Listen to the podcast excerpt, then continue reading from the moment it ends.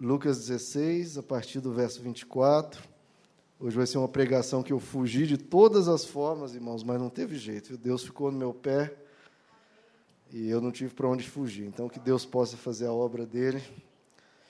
Lucas 16, a partir do verso 19. Lucas 16, 19. Diz assim a palavra de Deus: Havia um homem rico que se vestia de púrpura e de linho fino e vivia no luxo todos os dias.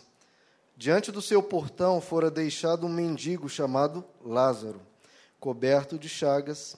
Este ansiava comer o que caía da mesa do rico. Até os cães vinham lamber suas feridas. Chegou o dia em que o mendigo morreu e os anjos o levaram para junto de Abraão. O rico também morreu e foi sepultado.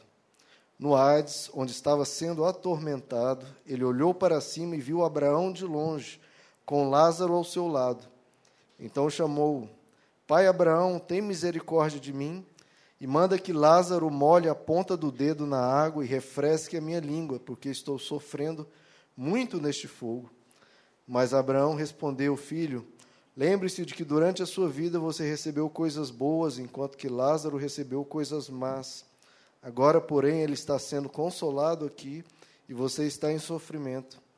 E além disso, entre vocês e nós há um grande abismo de forma que os que desejam passar do nosso lado para o seu, ou do seu lado para o nosso, não conseguem. Ele respondeu: Então eu te suplico, pai, manda Lázaro ir à casa de meu pai, pois tenho cinco irmãos. Deixa que ele os avise, a fim de que eles não venham também para este lugar de tormento. Abraão respondeu: Eles têm Moisés e os profetas, que os ouçam. Não, pai Abraão, disse ele, mas se alguém dentre os mortos fosse até eles, eles se arrependeriam. Abraão respondeu: Se não ouvem a Moisés e os profetas, tampouco se deixarão convencer, ainda que ressuscite alguém dentre os mortos. Até aqui, irmãos. Amado Deus, que o Senhor possa fazer a tua boa obra em nosso meio. Fala a cada coração aqui, Senhor. Realiza aquilo que o teu Espírito desejar em nosso meio. Arranca de nós aquilo que não te agrada, Senhor. Leva-nos ao arrependimento, converte-nos ao, ao, Senhor e abençoa que a gente caminhe nesta terra, Pai, resplandecendo a sua luz, aprendendo do Senhor a cada dia e deixando que o Senhor faça a tua boa obra em nós. É o que te pedimos em nome de Jesus. Amém. Amém, irmãos, podeis assentar. Bom, por que, que eu fugi tanto, né, irmãos? Dá, dá para já. Não precisa nem dizer muito porquê, né? Porque é um trecho que nosso Senhor Jesus Cristo comenta sobre a questão de pessoas que irão para o juízo e desse juízo poderão ser condenados ao inferno. O que, que a gente depreende desse texto, irmãos? Tem várias coisas que a gente vai estudar aqui. Bom, primeira coisa que a gente vê que riqueza e pobreza não tem nada a ver necessariamente com uma benção de Deus, né? Eu acho que Jesus fez essa questão de justamente do, do, na parábola o rico ir para o inferno e o pobre ir para o céu, porque na cultura judaica tinha muito esse entendimento, né? O rico é porque Deus está abençoando ele, e o pobre é porque ele está amaldiçoado, coitado, está amaldiçoado lá por Deus. Então Deus, Jesus já deu um, já nisso já trouxe esse ensino. Não necessariamente um rico é abençoado por Deus. Não que também a gente vai dizer que todos os ricos vão para o inferno por causa dessa parábola, ou todos os pobres vão para o céu. Jesus está mostrando um rico que foi para o inferno e um pobre que foi para o céu. Né? A questão da riqueza e da pobreza não teria a ver aqui com essa destinação das pessoas. Outro ponto, que é bem óbvio, né? eu acho que nem precisa do texto bíblico para saber, é que a morte vai chegar tanto para ricos quanto para pobres, tanto para brancos como para negros, tanto para mulheres como para homens. A morte vai chegar, essa é uma certeza que nós temos, a menos que Jesus volte antes. Né? Mas então a morte vai chegar, e, e o texto está nos mostrando: a morte vai vir para mim e para você, e, segundo a Bíblia, após isso, teremos uma existência que pode estar ou ao lado de Abraão, ou muito longe de Abraão e longe de Deus. Bom, primeiro que a gente vê que Lázaro aqui, ele foi para o céu. Né? E o que que Lázaro fez aqui? O que que o texto nos mostra que Lázaro fez para ir para o céu? Bom, se vocês podem ler e reler aí, vocês vão chegar à mesma conclusão que eu, que o texto não fala absolutamente nada do que Lázaro tenha feito ou deixado de fazer para ir para o céu. Então, por que, que aqui, né? O que, que a gente pode depreender desse texto? Bom, o que pode nos ajudar aqui, irmãos, é o nome que Jesus dá ao personagem, que isso é uma parábola, Jesus podia dar qualquer nome para esse personagem. José, Carlos, João, podia chamar ele de qualquer nome, mas Jesus chamou ele de Lázaro. E o que, que significa o nome Lázaro? O nome Lázaro vem do, do hebraico, né, quer dizer Deus socorreu. Então, quem é que vai para o céu? Aquele a quem Deus socorre, aquele que Deus vai e ajuda aquela pessoa. Já mostrando aí que nós, particularmente, nenhum de nós temos condições de ir para o céu, a menos que Deus intervenha e nos socorra. Abra comigo em Apocalipse, capítulo 22. A gente vai ler alguns textos, principalmente em Apocalipse. Antes de chegar no inferno, quero deixar bem claro essa questão do céu. Quem vai para o céu? Apocalipse 22, verso 17.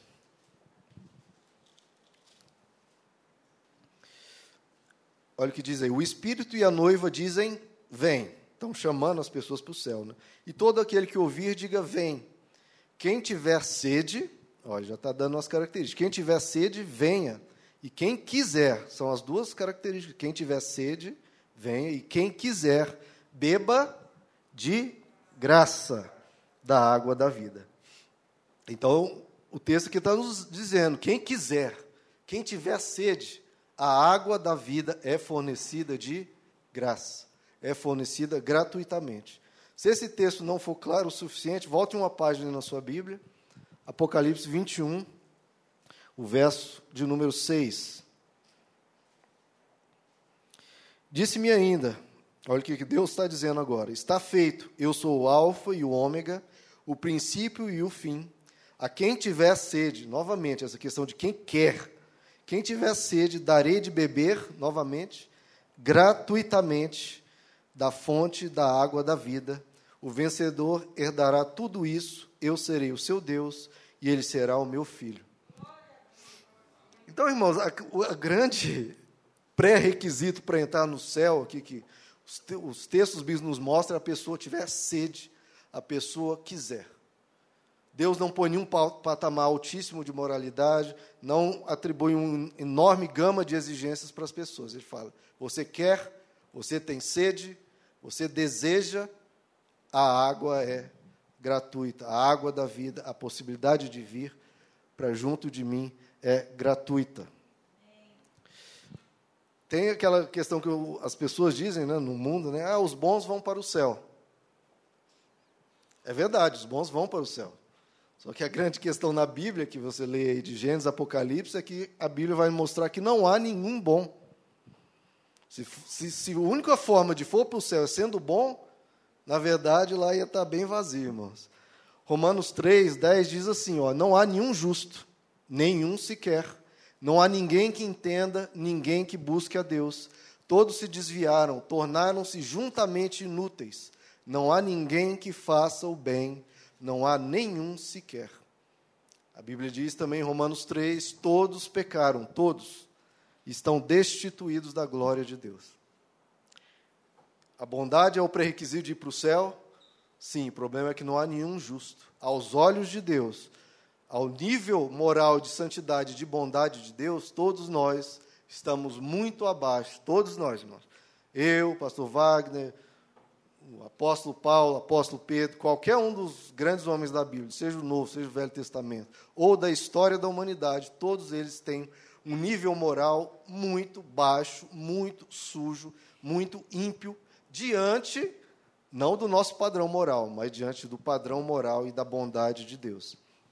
Então, assim, ah, nós somos bons, tudo bem, mas se você souber o tamanho da bondade de Deus, você vai falar, não, eu estou muito aquém do que é bondade mesmo, de verdade. E é por isso que o cristianismo, irmão, diz que todos nós precisamos ser salvos. Salvos. Que uma pessoa é salva quando ela está em um perigo está em algum problema grande, está com alguma situação catastrófica na vida. É aí que a pessoa precisa ser salva. Né? Se você fosse perguntar aí, aí na rua, quem, quem acha que merece ir para o inferno? Um ou outro ia levantar a mão, mas, na verdade, a maioria diz, eu não, eu não mereço ir para o inferno, não. Mas todos nós aqui, irmãos, se você conhece a palavra de Deus e a Bíblia, se alguém te perguntar quem merece ir para o inferno, eu sou o primeiro a levantar, irmãos. Eu levanto a mão porque eu conheço a palavra de Deus. Eu mereço ir para o inferno. Pastor Wagner merece ir para o inferno. E, e, e, vocês aqui também, desculpa aí a ofensa, mas vocês também merecem ir para o inferno. Biblicamente falando, porque por mais que a gente se esforce ou procure ter uma vida boa diante do nível moral, da bondade e do padrão de santidade de Deus, como a Bíblia diz, não há nenhum justo, não há nenhum sequer. Todos nós pecamos. Alguém aqui consegue ficar um dia sem pecar? Sem passar um pensamento ruim na cabeça? Sem. Se for um dia, mas um mês, não consegue. E para Deus isso já é uma tragédia. E uma coisa, então, o cristianismo diz: nós precisamos ser salvos, e Deus promoveu uma forma de sermos salvos, que é através de Jesus Cristo, do sacrifício que ele fez na cruz. Nós precisamos que Deus nos socorra, nós precisamos de Lázaro. Lázaro, como eu falei, é, significa Deus socorreu. Todos nós precisamos que Deus nos socorra. Lá em 1 Timóteo 2, verso 4, diz, aí em relação a Deus, né, o que, que Deus deseja para nós? Lá em 1 Timóteo 2, 4 diz que Deus deseja que todos os homens sejam salvos, todos sejam salvos e cheguem ao conhecimento da verdade. Essa é a vontade de Deus, que todos sejam salvos. Então Deus não faz acepção de pessoas, irmãos. Ah, eu quero que esse aqui seja salvo, aquele outro lá. Não, não. Deus quer que todos sejam salvos. Então todos têm uma chance, irmãos, todos. Porque como nós vimos, a água da vida é gratuita. Então, o maior ímpio, pior pessoa que tem lá fora, tem a chance de ser salvo graças ao sacrifício de Jesus. Todos nós temos essa chance. Não há pecado, irmãos, por pior que seja, que, que não possa ser vencido pelo amor de Deus. O amor de Deus pode perdoar mesmo o pior criminoso, mesmo a pessoa mais vil, o amor de Deus pode perdoar, graças a Jesus. Então, isso é um fato que, a Bíblia nos ensina. Deus não tem a intenção de condenar as pessoas, de punir as pessoas. O desejo de Deus é salvar, é estender a mão, é socorrer. E é por isso que ele foi à cruz, e é por isso que ele pelejou por nós.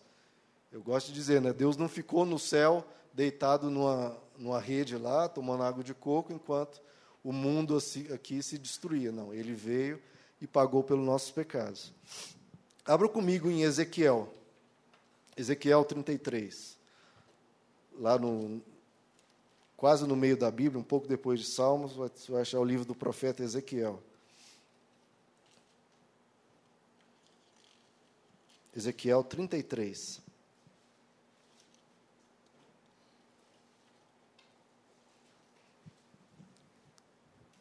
O verso é o de número 11.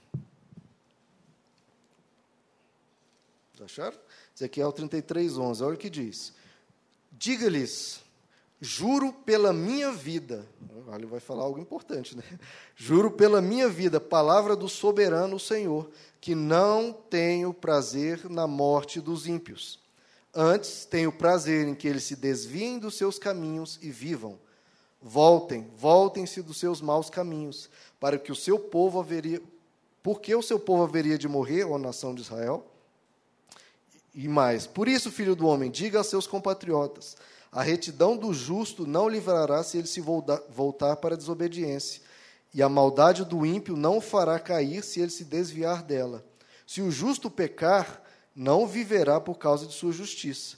Se eu garantir ao justo que ele irá viver, mas ele, confiando em sua justiça, fizer o mal, de suas ações justas nada será lembrado, e ele morrerá por causa do mal que fez.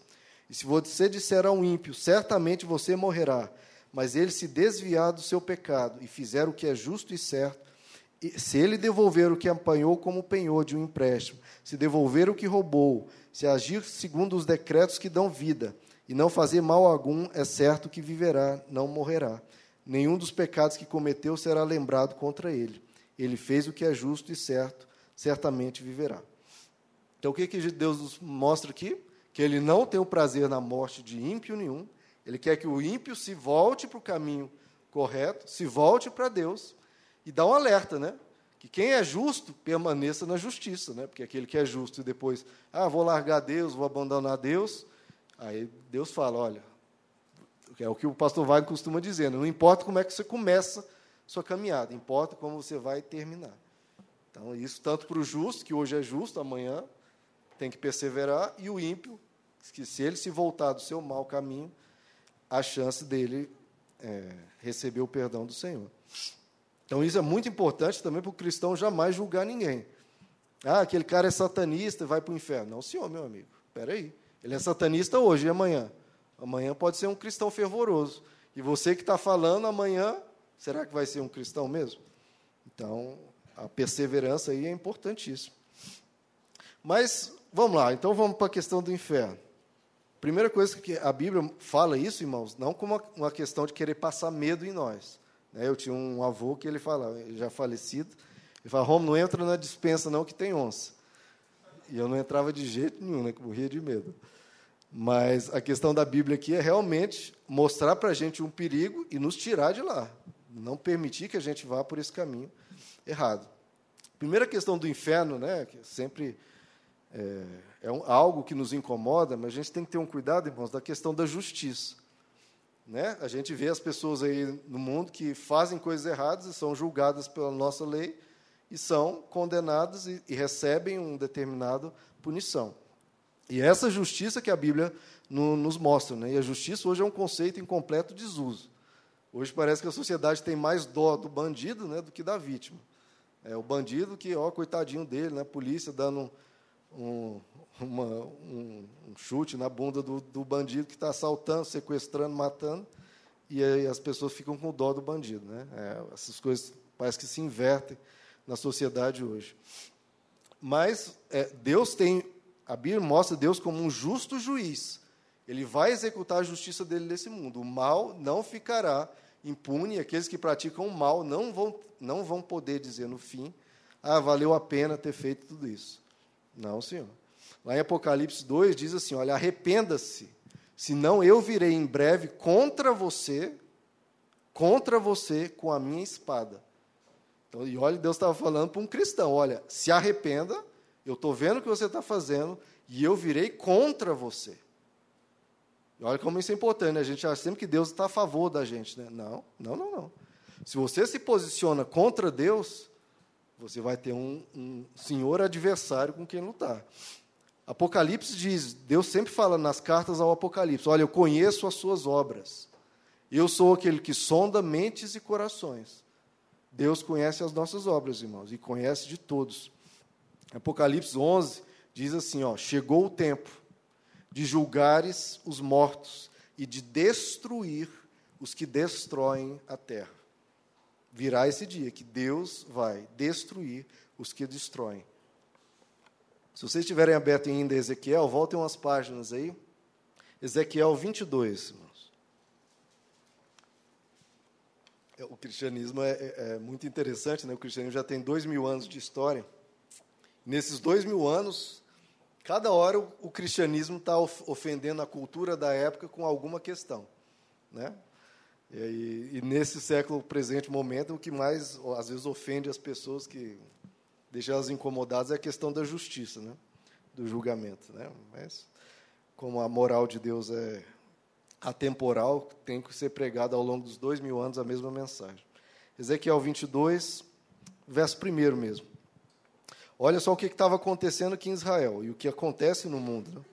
Veio a mim esta palavra do Senhor: Filho do homem, você a julgará, você julgará essa cidade sanguinária. Olha, Deus está questionando: olha, uma cidade dessa, você julga ela? Então, confronte com, com todas as suas práticas repugnantes e diga: Assim diz o soberano o Senhor, ó cidade que traz condenação sobre si mesma. Quem é que está condenando? Ela mesma está se condenando, está vendo aí? Que traz condenação sobre si mesma, por derramar sangue em seu meio e por se contaminar fazendo ídolos. Você se tornou culpada por causa do sangue que derramou e por ter se contaminado com os ídolos que fez, você apressou o seu dia, chegou o fim dos seus anos. Por isso farei de você objeto de zombaria para as nações e de escárnio em todas as terras. Tanto as nações vizinhas como as distantes zombarão de você, ó cidade infame e inquieta. Veja como cada um dos príncipes de Israel que está aí,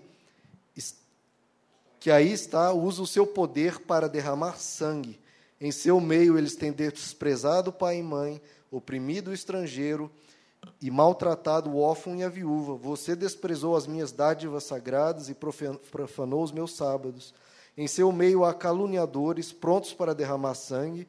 Em seu meio há os que comem nos santuários dos montes e praticam atos lascivos. Em seu meio há aqueles que desonram a cama dos seus pais e aqueles que têm relações com as mulheres nos dias de sua menstruação. Um homem comete adultério com a mulher do seu próximo, outro contamina vergonhosamente a sua nora, e outro desonra a sua irmã, filha de seu pai. Em seu meio há homens que aceitam suborno para derramar sangue. Você empresta juros visando lucro e obtém ganhos injustos, extorquindo o próximo. E você se esqueceu de mim, palavra do soberano, o Senhor. Mas você me verá bater as minhas mãos umas nas outras contra os ganhos injustos que você obteve e contra o sangue que você derramou. Será que a sua coragem suportará, ou as suas mãos serão fortes para o que eu vou fazer no dia em que eu lhe der o devido tratamento? Eu, o Senhor, falei e o farei. Olha só, irmãos. Ou seja, estava uma baderna completa em Israel e Deus está falando. Vocês têm coragem de praticar tudo isso, né? Muito bem. Tem coragem de derramar sangue, tem de, coragem de desobedecer os seus pais, de matar, de estuprar, de cometer adultério. Tem coragem? Ok. Quero ver ter, você ter essa coragem diante de mim. E Deus fala: eu vou bater uma mão a minha contra a outra e vou e vou para cima dessas pessoas e vou executar a justiça. Deus fala: "Eu falei e eu farei".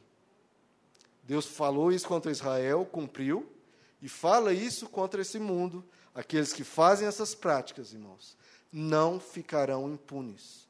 Não ficarão. Deus vai agir no fim dos tempos. As pessoas podem até achar que aqui escapam, que aceitam suborno, que há essa corrupção aí dos, dos corruptos aqui em Brasília ou em outros lugares, acham que vão ficar impunes. Meu amigo, quando Deus vier, se não for nessa, nessa era, se for no porvir, eles vão, quero ver eles ter coragem diante de Deus, ou se acharem os tais diante de Deus. Aí a coisa vai apertar. Ah, vai. Mas, irmãos, é, essa questão, olha só, como é que as pessoas encaram o inferno? Geralmente eles acham que Deus pega a pessoa assim na mão, né? E a pessoa gritando, oh, piedade, Senhor, piedade, Senhor. Não, Senhor, ah, o tempo acabou. Sofra, pá, joga lá no fogo. E a pessoa gritando, ah, por favor. Não, agora sofra aí. As pessoas acham que Deus faz assim, né? Primeiro, não é, não é assim que se acontece. Abra comigo em Apocalipse, Apocalipse 9. As pessoas acham que as pessoas estão lá no inferno e clamando por misericórdia, oh, Deus, eu não queria ter feito isso, me perdoe. Apocalipse 9.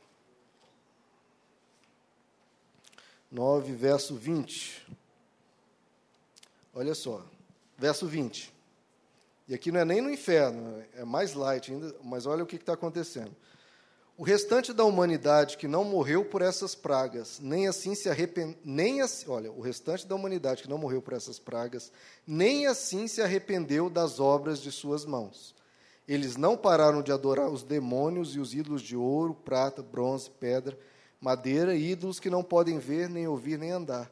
Também não se arrependeram dos seus assassinatos, das suas feitiçarias, da sua imoralidade sexual e dos seus roubos que Apocalipse, Deus estava executando o juízo para dar mais oportunidade para as pessoas se arrependerem. E é, a Bíblia fala, deixou bem claro, olha, não se arrependeram, não vão se arrepender. Então, essa questão da pessoa estar no inferno clamando misericórdia, esquece, irmãos. As pessoas não pedem misericórdia. Olha o, no texto que nós lemos de Lázaro e o rico. rico o rico está lá no inferno, o que, que ele fala? Ele pede, olha, eu me arrependo dos meus pecados, me salva momento algum ele pede misericórdia. Em momento algum ele fala, olha, eu me arrependo do que eu fiz. Não. Com quem que ele está preocupado lá no inferno?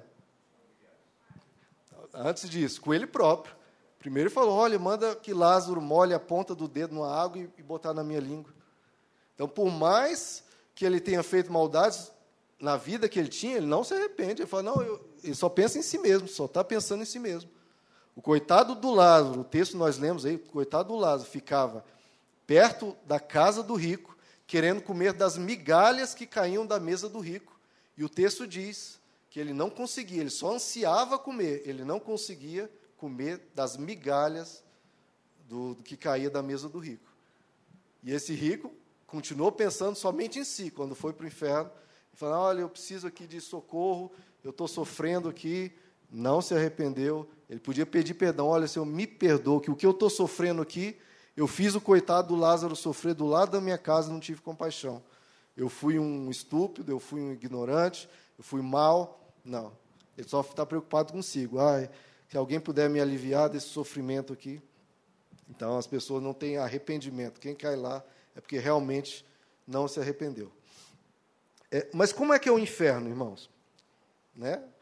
As pessoas vão ser julgadas, Deus vai executar um juízo, mas como é que é esse inferno? É, o texto aqui que nós lemos diz, diz né, que o rico ele era atormentado, estava sofrendo, e inclusive estava dizendo que queria um pouco de água para aliviar a língua dele do fogo, que ele estava lá no fogo.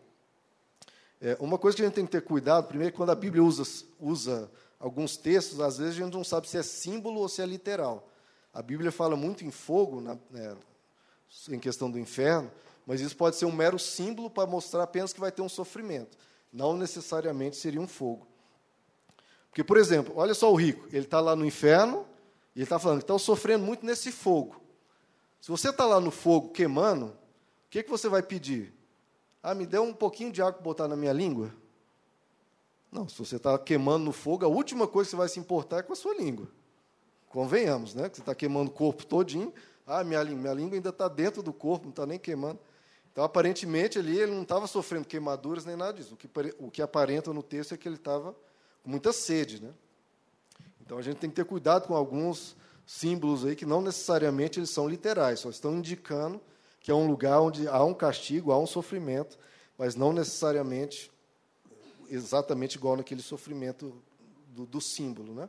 Geralmente as ideias que a gente tem do inferno, irmãos, é, vem mais das imagens medievais né, que tinham antigamente de ah, a pessoa está lá no inferno e o demônio, o diabo, está lá espetando a pessoa, torturando a pessoa. Né?